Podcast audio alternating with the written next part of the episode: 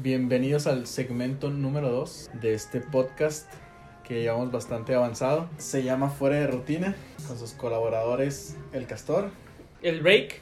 Call me daddy. y Daddy. Así Call es. him Daddy. Please.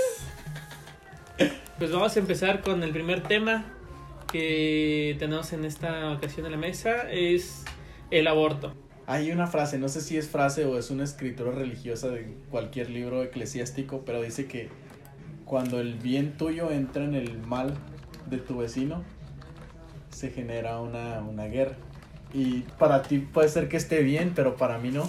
Pero ¿cómo podríamos o cómo creen ustedes que podríamos descifrar cuál es lo bueno o lo malo?